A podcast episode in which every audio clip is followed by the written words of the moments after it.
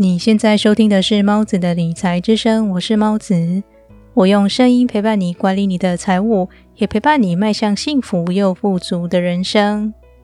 无论是《富爸爸穷爸爸》的作者罗伯特清崎，或是华伦巴菲特，都强调导师的重要性，因为他们深谙一个道理，那就是如果想在一个领域内得到成功，最快的方法就是跟随一个已经在那个领域内成功的人。他们可以带领你走捷径，并且在必经的崎岖道路上为你指路。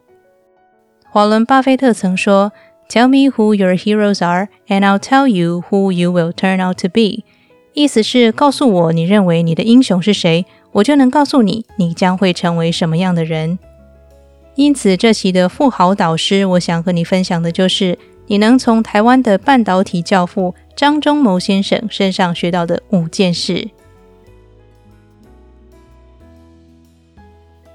第一件你能从张忠谋身上学到的事，就是取得平衡。张忠谋先生在近几年不断强调工作与生活间的平衡。他规定自己以及他的员工每周不能待在公司超过五十小时。如果真的不得已超过了，那也只能够在短时间内这么做。长期下来，不仅对个人健康不好，对公司也不好。他说。无论任何人都必须在工作与家庭生活间取得平衡，即使是单身的人也有家庭生活，而已婚人士则需要花更多时间经营家庭关系。许多研究都表明，让一个人感到快乐的其中一个因素就是与其他人建立良好的关系。因此，无论你的工作有多么忙碌，也要留时间陪伴你所爱的人。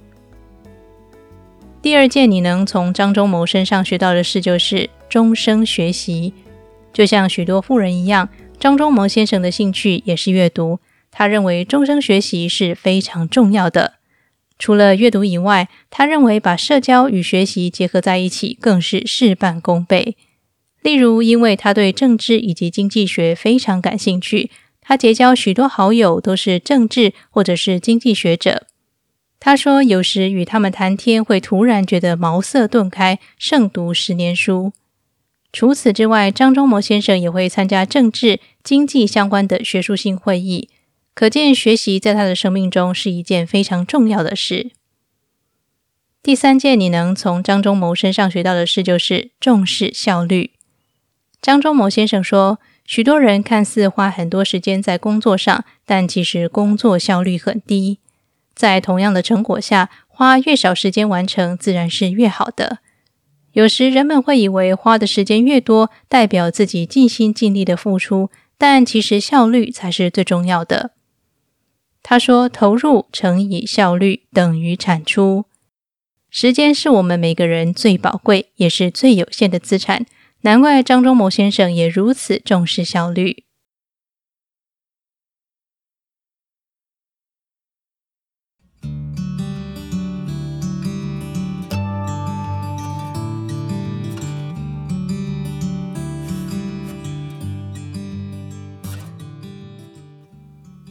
因为我非常喜欢阅读各种不同类型的书籍，有时读到很棒的书却无法和人分享，我感到非常可惜。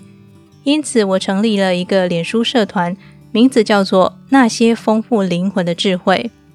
我在社团里分享了所有非理财类的好书。另外，我也秉持一贯的原则，那就是我喜欢把知识简化以及实际化。我会为每本书找出一个能够实际运用于生活中的智慧，设计成挑战，让我们能够一起成为更好的自己而努力。如果你也对这样的内容感兴趣，可以点选节目资讯栏的“有猫出没”，你就会看到脸书社团的链接喽。期待你的加入哦！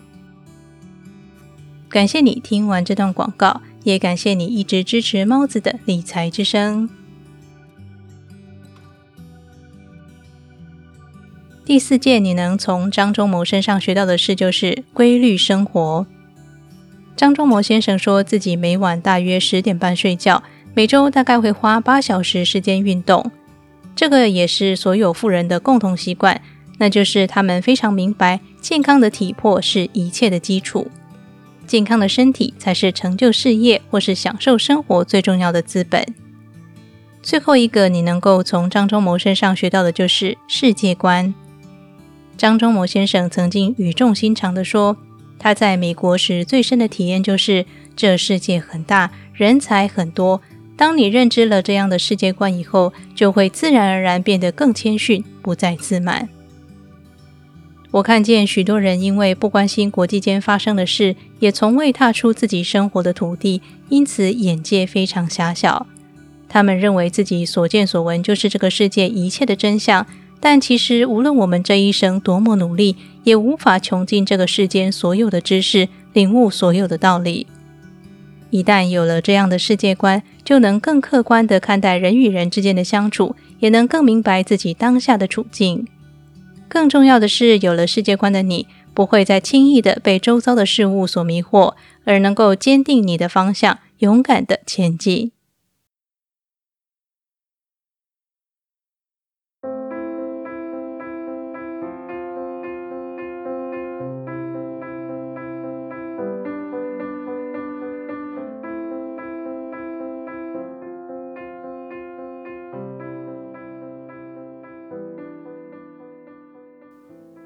今天的理财练习题是，请依照节目里的内容，从张忠谋先生身上学习这五个宝贵的特质吧。今天和你分享的是五件你可以从张忠谋先生身上学到的事。在未来，我会继续网罗富豪们的人生智慧与你分享，希望你喜欢这样的节目内容。理财和追求财富的人生是一条漫漫长路。但是，请别担心，我依然会在这里用声音陪伴你，达成你的财务目标。那么，这里是猫子的理财之声，我是猫子，我们下期节目再见。